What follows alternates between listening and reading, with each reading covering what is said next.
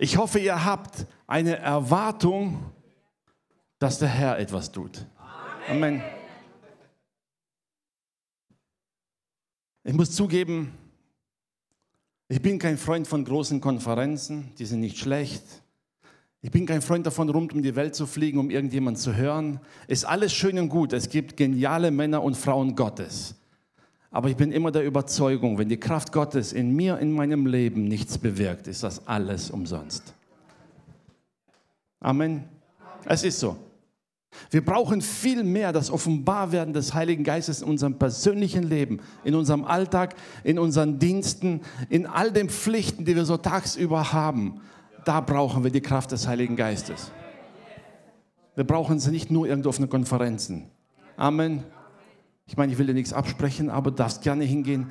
Aber wenn du hingehst, dann geh hin, damit du viel nach Hause nimmst. Amen. Amen. Apostelgeschichte 1, Vers 8. Heute ist so ein Tag, da hat man nicht viel Auswahl, worüber man predigen sollte. Amen. Ich könnte ja sagen, ich habe die ganze Nacht gebetet und der Herr hat mir gesagt, ich soll über Pfingsten reden, aber das wäre wohl etwas. Ja. Nein, ich rede gern heute darüber. Mach dir die PowerPoint an. Apostelgeschichte beginnt mit einem, sagen wir so, Event, einem Ereignis, das man so nie erwartet hatte. Ganz kurz zur Info. Der Feiertag, den gab es auch früher. Gab es schon bei den Juden, heißt Shavuot. Es war der Tag, der, der 50. Tag nach Passa. Sieben Wochen rum. Und dieser Tag hatte eigentlich zwei Bedeutungen. Einerseits hat man die Offenbarung der Tora, des Gesetzes, gefeiert, das Gott gegeben hat. In vielen jüdischen Synagogen wo, da traf man sich abends und hat die ganze Nacht durch sich mit dem Schrift beschäftigt. Zwischendurch mal gesungen oder getanzt oder sonst was, und dann wieder weiter beschäftigt. Und das endete bis am frühen Morgen. Man hat sich also die ganze Nacht beschäftigt mit dem Gesetz Gottes. Die zweite Bedeutung vom gleichen Feiertag heißt, es war aber auch der erste Erntedanktag. Denn es war die erste Weizenernte in Israel. Eigentlich zwei Feste, wo man denkt, die passen ja gar nicht zusammen. Aber Tatsache ist, an Pfingsten hat sich sowohl das Wort Gottes offenbart, als auch, dass die erste Ernte eingefahren wurde in der Gemeinde. Amen. Wir kommen nachher noch dazu. Beide Feiertage haben sich auf eine geistliche Weise erfüllt, die man so nie erwartet hat. Aber zurück zur ersten äh, Apostelgeschichte 1, Vers 8. Jesus fährt zum Himmel hinauf und hinterlässt den Jüngern ein Versprechen. Er sagt, geht nach Jerusalem, wartet dort. Wahrscheinlich kannte er seine Jünger, waren Menschen wie wir. Geduld war nicht ihre Stärke. Also sagt das ihnen ausdrückt noch einmal, wartet. Zerbrecht euch nicht den Kopf, was ihr alles machen sollt und wie ihr jetzt anstellen sollt und was ihr zu tun habt. Wartet einfach. Ich glaube, das ist für uns Menschen das Schlimmste, nicht zu wissen, worauf man warten soll, aber wir sollen warten.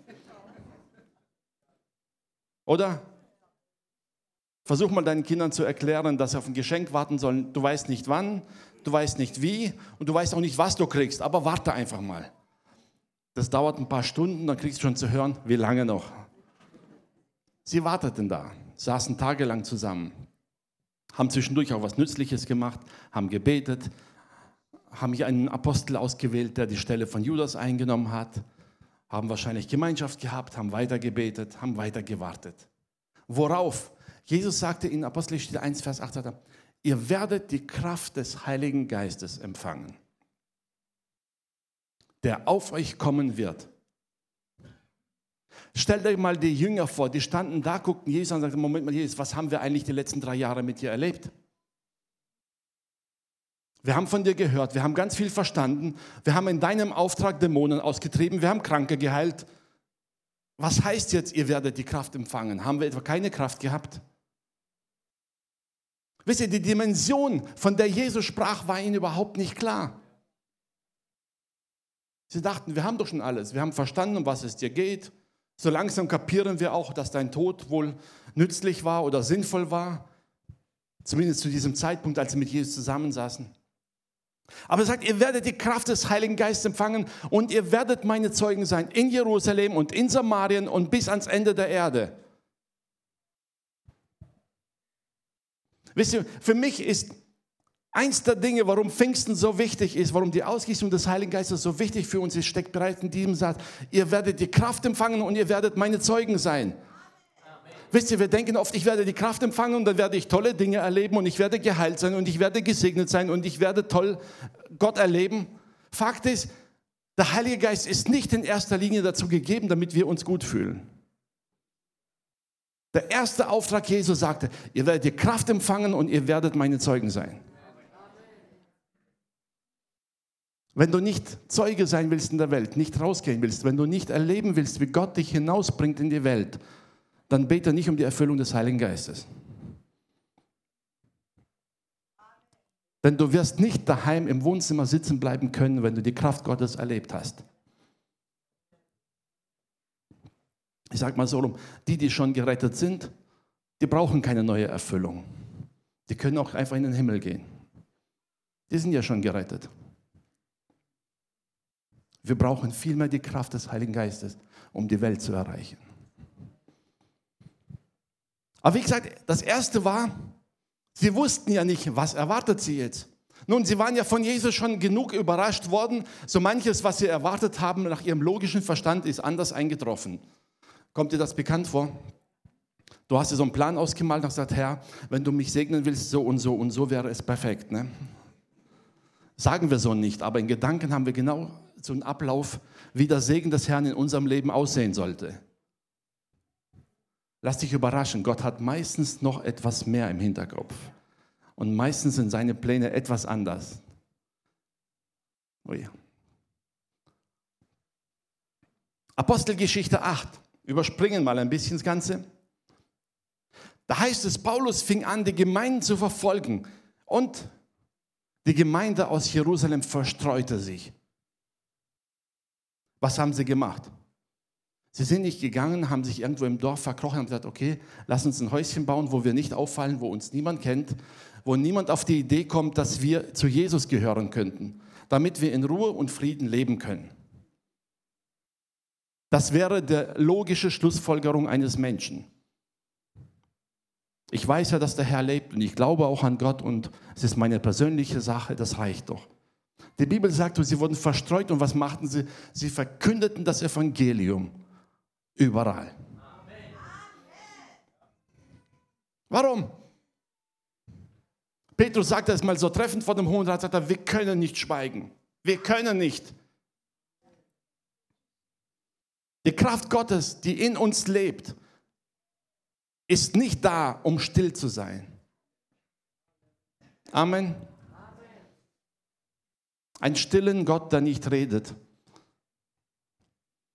den wollen wir doch echt alle nicht, oder? Wir brauchen einen Gott, der redet, der hineinspricht, der Antworten gibt, einen Gott, der Veränderung bewirkt. Philippus kam nach Samarien und verkündete ihnen Christus. Wisst ihr, das erste Kuriose, Samariter und Juden wollten nichts miteinander zu tun haben, besser gesagt die Juden mit den Samaritern nicht. Ein Mischvolk, nicht akzeptiert. Und Philippus kommt nach Samarien und es war ihm vollkommen egal, was er bisher von den Juden gelernt hatte. Er war Jude. Er kam dahin und dachte, was soll's? Ich weiß auch nicht, ob er gedacht hat. Der Fakt ist, er war so voll des Heiligen Geistes, dass er ihnen erzählt hatte von Jesus. Und oh Wunder, die Samariter nahmen ihn an. Da heißt es, das Volk neigte einmütig dem zu, was Philippus sagte. Erinnert euch Apostelgeschichte 1, Vers 8. Ihr werdet die Kraft empfangen. Wie viele Juden haben vorher mit den Samaritern diskutiert und geredet? Außer Diskussion und Streit gab es da nicht viel. Und hier kommt Philippus in der Kraft des Heiligen Geistes, predigt ihnen das Wort von Christus und sie nehmen ihn alle an.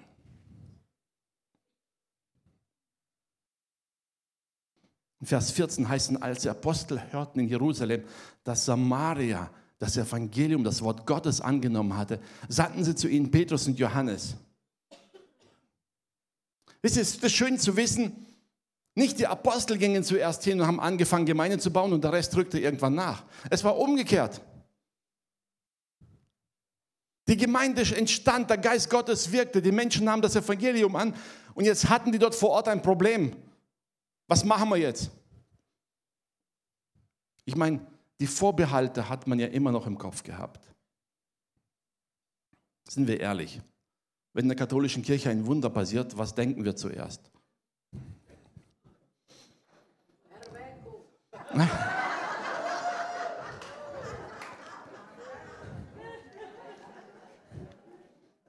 Sind wir ehrlich?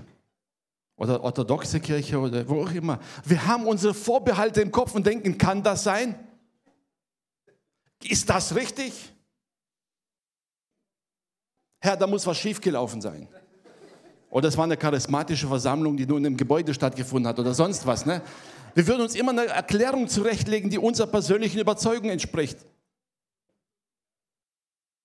Dass der Geist Gottes aber da gewisse Grenzen sprengt, das fällt uns meistens nicht sofort ein.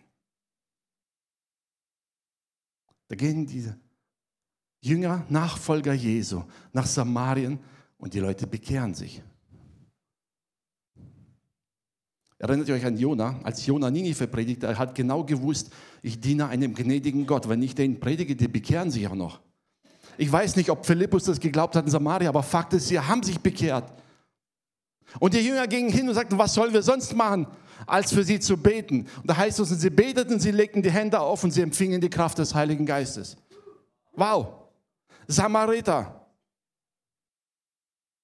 Menschen, mit denen die Juden vorher nie was zu tun haben wollten. Ich habe es letztes Mal schon darüber gepredigt. Wisst ihr, Petrus hat dann hinterher nochmal einen Nuss zu knacken gehabt, als Gott ihn ins Haus von Cornelius schickte. Es überstieg alle Erwartungen, aber Fakt war für sie, da passiert etwas, was sie so nicht kannten.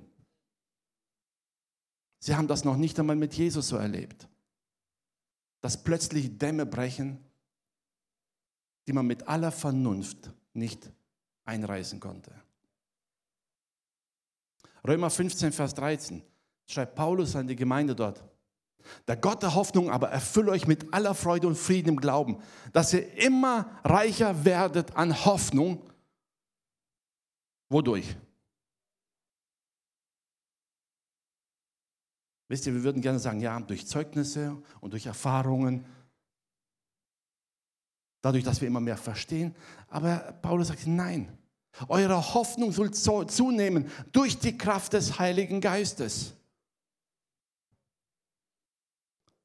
Das ist eine Kraft, die wir einfach nicht greifen können.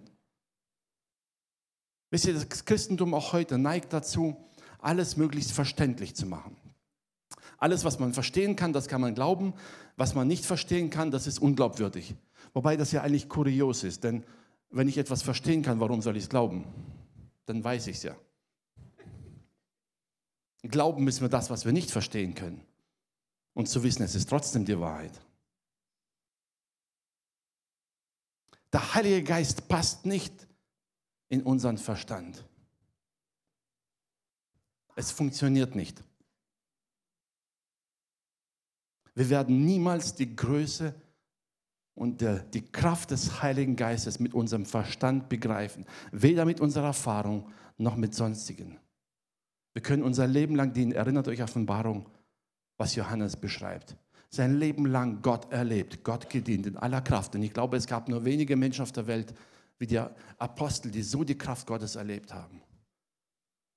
Und trotzdem heißt es, als er sah den Himmel offen, da heißt es, er fiel nieder wie tot. Und er konnte es noch nicht einmal beschreiben, was er sah.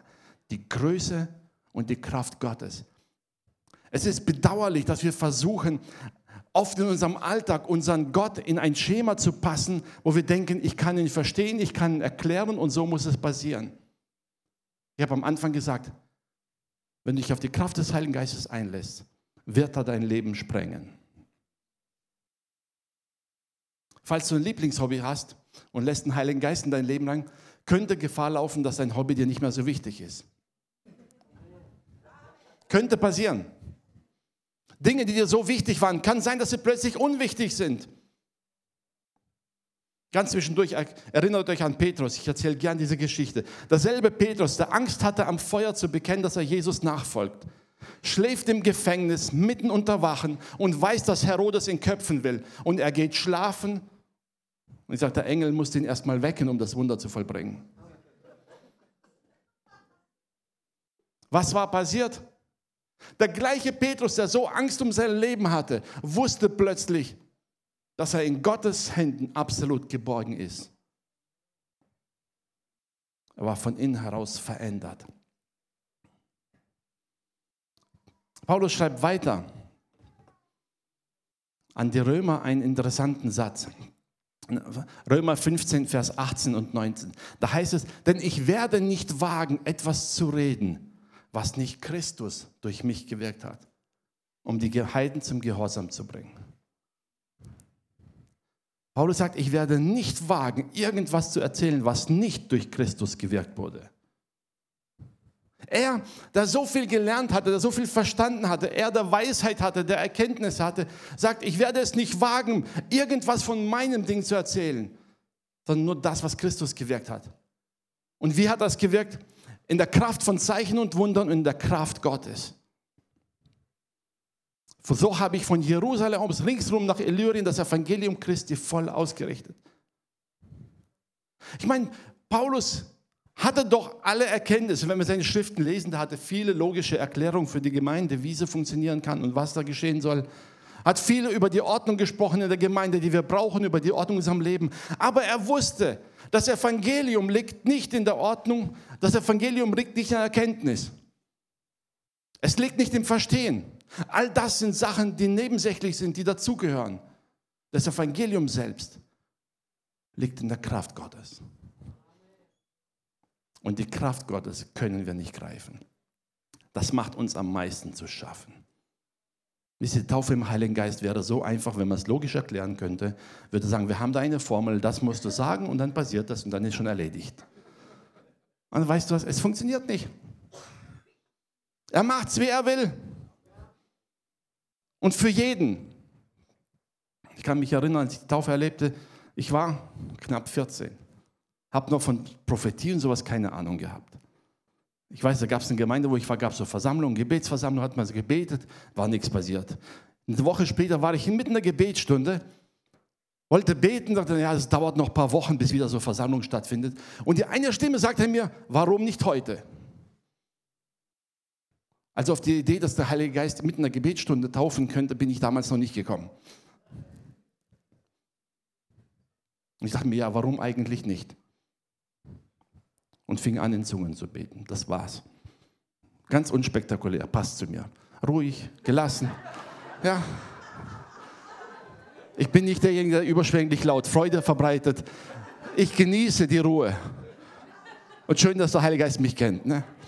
So ganz einfach.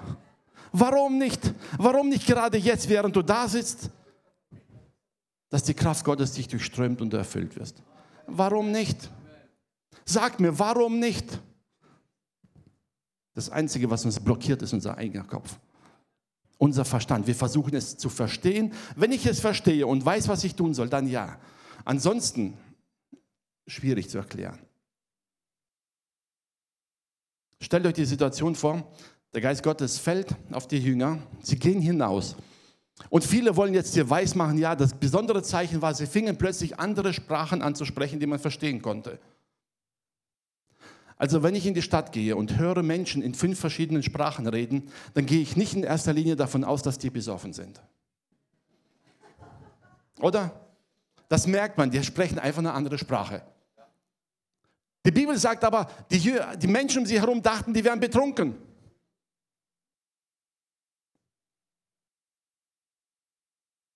Warum denkt man, dass jemand betrunken ist? Weil er sich nicht so benimmt, wie man sonst gewohnt ist von ihm. Oder? So, ein Betrunkener hat so seine offensichtlichen Markier Kennzeichen. Wenn er nicht so ganz gerade läuft, wenn er nicht ganz verständlich redet und wenn du das Gefühl hast, er ist nicht so ganz beim Verstand gerade, dann könnte es vielleicht sein, dass Alkohol eine Rolle spielen könnte. Das wäre doch die logische Schlussfolgerung. Wenn du Angst hast davor, was Leute über dich denken, dann bete nicht um die Erfüllung im Heiligen Geist. Denn Leute werden dich nicht verstehen. Das ist etwas, was sie nicht greifen können, was sie nicht begreifen können. Die Kraft Gottes wird in dir immer wieder Dinge, ich sage nicht leichtsinnig oder Dummheiten, sonst was. Ich sage, die Kraft Gottes wird dich immer wieder gebrauchen, weit über all das, was man verstehen kann. Eine Religion, die nur auf Verstand aufgebaut ist, hat keine Kraft.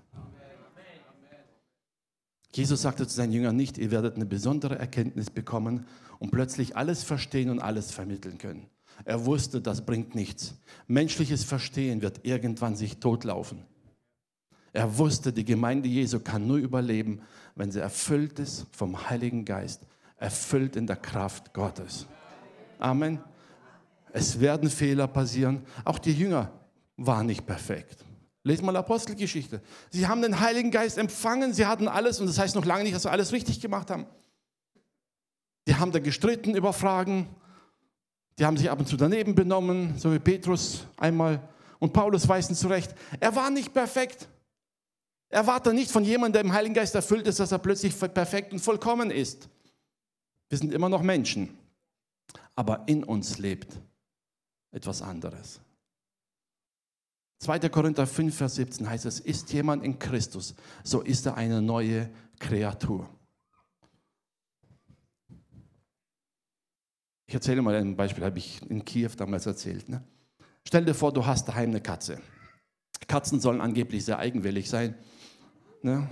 können kratzbürstig sein, sonst irgendwie. Ne? Ähm, es ist immer noch eine Katze, wie auch immer. Jetzt stell dir vor, die Katze kniet am nächsten Tag vor dem Essen erstmal nieder,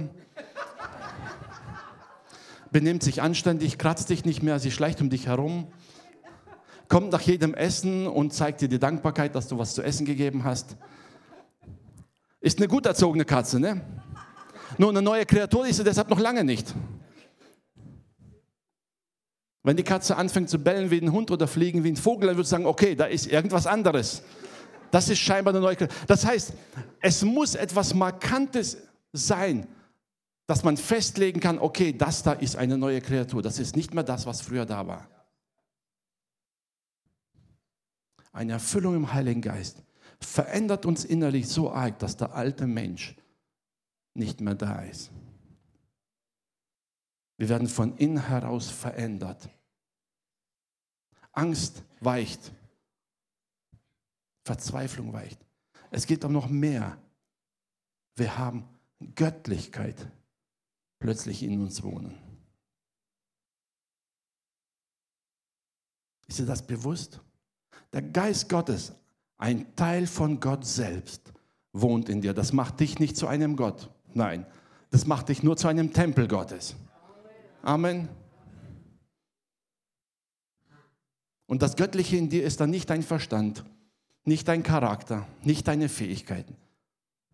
Wobei all das ein Ebenbild Gottes ist. Wir sind nach dem Ebenbild Gottes geschaffen. Die Fähigkeit, etwas zu kreieren, die Fähigkeit zu denken, die Fähigkeit, selbst zu entscheiden. All das sind göttliche in uns hineingelegte Dinge. Aber da kommt eine ganz neue Dimension. Am Anfang heißt es, Gott blies sein Odem in Adam hinein und er wurde zu einer lebendigen Seele. Und hier heißt plötzlich, der Geist Gottes kommt in uns hinein. Gott lebt in dir. Stell dir vor, wenn du deinem Nächsten die Hände auflegst, dann legt der Geist Gottes deinem Nachbar die Hände auf. Deinem Nächsten. Gott lebt in dir. Da ist mehr, als man menschlich begreifen kann. Da ist etwas Göttliches plötzlich in dir, was mit dir durch den Alltag geht. Und vergiss nicht, dieser Gott in dir sieht auch all, all das, was du siehst, was du dir anschaust. Dieser Gott in dir hört alles, was du redest. Es ist ein Teil von deinem Leben. Das soll jetzt keine Angst sein hier, sondern wirklich ein Bewusstsein erwecken in uns. Wir gehen durch den Alltag und haben etwas in uns, was die Welt nicht kennt, was sie nicht begreifen kann, auch nicht erklären kann. Und sind wir ehrlich, wir können es auch nicht erklären. Wir wissen, woher es kommt, wir wissen, was es ist, aber erklären werden wir es nie können. Gib es auf. Warte nicht darauf, bis du den Heiligen Geist erklären kannst, damit er dich erfüllt. Glaub es einfach. Glaub es. Die Schrift sagt, das Feuer fiel an Pfingsten, erschien ihnen wie Zungen über ihnen und sie fingen an zu reden. Und diese Kraft trieb sie raus auf die Straße. Und alle Welt konnte sehen, irgendwas ist mit denen anders. Das ist nicht mehr menschlich. Irgendwas spinnt mit dem Programm. Römer 8, Vers 14 bis 17. Dann heißt es, denn welche der Geist Gottes treibt, die sind Gottes Kinder. Denn ihr habt nicht einen Geist der Knechtschaft empfangen. Ich weiß nicht, wie du dich fühlst, ob du in deinem Leben unterdrückt fühlst, eingeengt fühlst und sonst was. Werde nochmal bewusst, der Geist Gottes in dir ist kein Geist der Knechtschaft. Es ist ein Geist Gottes, der Allmächtige, der in dir wohnt, dass du dich nicht abermals fürchten musst. Warum sagt das Paulus an die Römer? Sie kannten das Gesetz und sie wussten immer, wer das Gesetz nicht, über, nicht befolgt, der kriegt die Konsequenzen zu spüren. Jede Religion ohne die Kraft Gottes, ohne die Erkenntnis Gottes, hat immer mit Angst zu tun. Immer. Egal in welcher Form. Schau dir alle Religionen der Welt an. Sie sind geprägt von der Angst, dass du nicht vollkommen bist, dass du nicht richtig handelst. Sei es, dass du dann nicht ins Paradies kommst oder dass du wiedergeboren wirst als niedriges Gestalt oder sonst irgendwas, wo auch immer. Und Paulus schreibt ja an die Römer und sagt, wir haben nicht diesen Geist empfangen, der Knechtschaft ist, der in uns wieder Angst bewirkt. Nein, sondern ein Geist der Kindschaft. Kind zu sein, durch den wir rufen, aber lieber Vater. Der Geist Gottes in dir macht dich zu einem Kind Gottes. Er gibt dir Zeugnis, dass du Kind Gottes bist. Amen. Und als Kind Gottes bist du auch Erbe. Amen. Vers 17 heißt er, sind wir Kinder, so sind wir Erben. Verstehst du? Der Heilige Geist packt ein Stück der Ewigkeit, ein Stück deines Erbes bereits heute in dein Leben, in dein Leib, in deinen Geist hinein. Amen. Ich weiß, der Satz klingt böse, aber die Kinder Gottes sind diejenigen, die am seltensten nach Hause gehen wollen. So wie kleine Kinder, die draußen spielen, sagen, nein, jetzt noch nicht. Wenn der Geist Gottes sagt, wie wär's, hab in den Himmel? Nee, ja, noch nicht. Wir sollen dankbar sein für alles, was Gott uns gibt. Aber wisst ihr, das Bewusstsein, wo wir hingehören, nimmt uns die Angst von allem. Sie nimmt uns sogar die Angst vor dem Tod. Weil wir wissen, wir sind in Gottes Händen. Und selbst wenn wir sterben, dann sind wir daheim. Gut, ne? Ab nach Hause. Der Geist Gottes gibt dir Zeugnis. Wisst ihr, wir versuchen so oft mit unserem Verstand, mit unserem Verständnis, mit unserer Logik Dinge zu verstehen und zu begreifen und vergessen sehr oft, dass wir eigentlich in uns eine Kraft haben, die weit über all dem drüber hinaussteht. Fang an, wieder neu zu vertrauen dass der Geist Gottes in dir dich erhält, dich trägt. Und du wirst wie Petrus mitten unter den Wachen schlafen. Die Bibel sagt, zweimal vier Mann standen da. Die mussten die ganze Nacht wachen und Petrus, um den es eigentlich ging, der hat gepennt. Und dann weckt der Engel ihn auf und die Wachen kriegen nichts mit.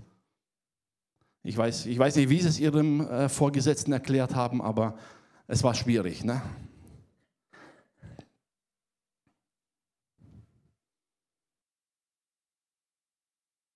Erste Korinther, äh, 2. Korinther 1, die Verse 20 bis 22. Denn auf alle Gottes Verheißungen ist in ihm das Ja. Alles, was Gott verheißen hat, dazu steht er. Ohne Wenn und Aber. Und wenn er die Kraft des Heiligen Geistes versprochen hat seinen Kindern, dann gibt es für ihn da keine Ausnahmen. Auch wenn du dir vielleicht manchmal sagst, ja, vielleicht hat Gott alle anderen gemeint, nur nicht mich.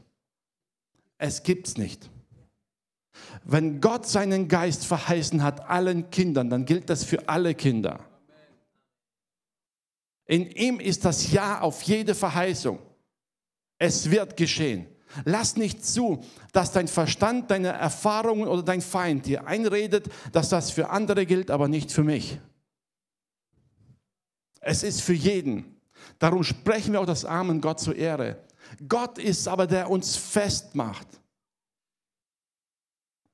Nicht deine Erkenntnis, nicht dein Verstand, auch nicht deine theologische Ausbildung, egal was es ist. Nichts kann dich so festmachen, dass du stehen bleibst in jeder Krise, dass du stehen bleibst in Gefahren.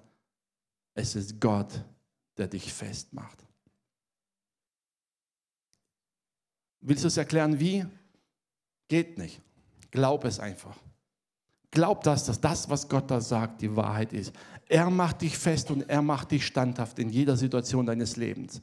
Und er hat uns mit Christus gesalbt und versiegelt unseren Herzen das Unterpfand gegeben, den Heiligen Geist. Ich finde diesen Satz wunderschön von Paulus. Er sagt, er hat als Unterpfand den Geist gegeben. Was ist ein Unterpfand? Es gibt ja eine Anzahlung und es gibt die Sicherheit. Das heißt, wenn du dieses Pfand auslösen willst, musst du das geben, was du dafür versprochen hast. Amen. Versiegelt unseren Herzen. Was hat Gott dir verheißen? Der Geist Gottes ist der Beweis dafür in dir, dass du die Ewigkeit mit dem Herrn verbringen wirst. Dass du ewig lebst. Amen. Der Geist Gottes in dir ist das Pfand dafür zu beweisen, dass du angenommen bist dass du geliebt bist, dass du ewig leben wirst. Wisst ihr, Gott gibt uns seinen Geist und der einzige Austausch, der erfolgt, ist Geist Gottes gegen ewiges Leben. Wann es passiert, sagt der Herr nicht. Aber es ist dir Sicherheit, du hast es bereits. Stell dir vor, die Ewigkeit, die Herrlichkeit, die Kraft Gottes ist durch den Heiligen Geist in dir gerade jetzt. lebt in dir. Wo genau? Da gibt es, ja, es gibt Diskussionen, ist mehr im Bauch oder mehr im Kopf. Ich weiß nicht, ob der Heilige Geist sich im Kopf wohlfühlt, da gibt es so viele dumme Gedanken. Ne? Ich, und das Grummeln in deinem Bauch ist nicht immer der Heilige Geist, aber äh, es könnte auch sein, ja? Es spielt keine Rolle wo. Fakt ist, er lebt in dir.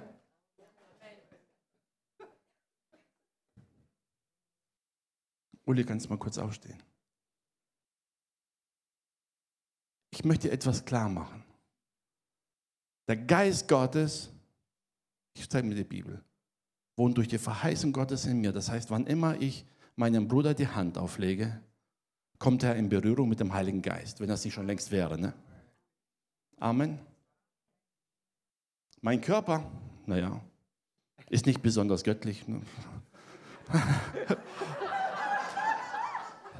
Ich dachte mir, hier mehr reinpasst, desto etwas mehr Fülle kann nicht schaden. Ne? Vorsorglich Raum schaffen. Ne? Ich möchte dir etwas in deinem Glauben mitgeben. Wenn du deinem Nächsten die Hand auflegst im Auftrag Gottes, dann legst du nicht deine menschliche Hand aus, denn die kann nicht viel. Ja. Bisschen handwerklich vielleicht ja, bisschen was zurechtbiegen kann man machen, aber heilen gestalten, verändern oder sogar den anderen mit dem Geist Gottes zu erfüllen, das kann meine Hand nicht. Aber die Bibel sagt uns, die Apostel legten in die Hände auf und sie wurden erfüllt im Heiligen Geist. Wodurch kam es? Durch den Geist Gottes, der in ihnen war. Amen. Ich meine, der Heilige Geist braucht nicht unbedingt eine Auflegung, es geht auch so, aber es geht auch dadurch, dass ich bete für den Nächsten, ihm die Hand auflege und der Geist Gottes erfüllt ihn. Stell dir vor, was Gott dir da anvertraut hat in deiner Hand. Die Bibel sagt, die Propheten haben begehrt das zu sehen, was wir haben. Und wir sitzen manchmal da und fühlen uns minderwertig, weil etwas in unserem Leben nicht so klappt. Noch einmal, der Geist Gottes ist in erster Linie dafür da, dass wir anderen begegnen. Es gibt nur zwei Dinge, wo es heißt, der Geist Gottes ist für uns da. Das eine ist, wenn wir in Zungen beten, bessern wir uns selbst. Und das zweite, was ich gerade gesagt habe, du hast das Unterpfand, dass du Kind Gottes bist und du bist erkauft und erlöst. Das macht der Heilige Geist in uns. Aber alles, was er sonst macht, geht aus uns heraus. Dem Nächsten dienen, dem Nächsten begegnen, den Nächsten stärken. Glaubst du, dass Gott das mit dir machen kann? Schießen bei manchen die Gedanken durch den Kopf. Ja, aber was wird dann mein Mann sagen? Was wird dann die sagen? Ähm, kannst du vertrauen, dass Gott selbst das in der Hand hat? Als Philippus nach Samarien ging und den Menschen predigte, da hat er bestimmt auch gedacht, was werde ich von den Juden zu hören kriegen?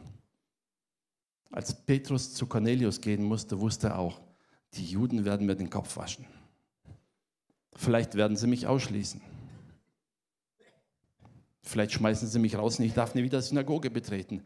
Aber wie er vor dem Hohen Rat sagte, ich werde Gott mehr gehorchen. Ich möchte dich heute an Pfingsten dazu einladen, eine absolute Entscheidung zu treffen, sagen, Herr, was immer du mit mir vorhast, tu es. Lobpreisteam, kommt ihr nach vorne.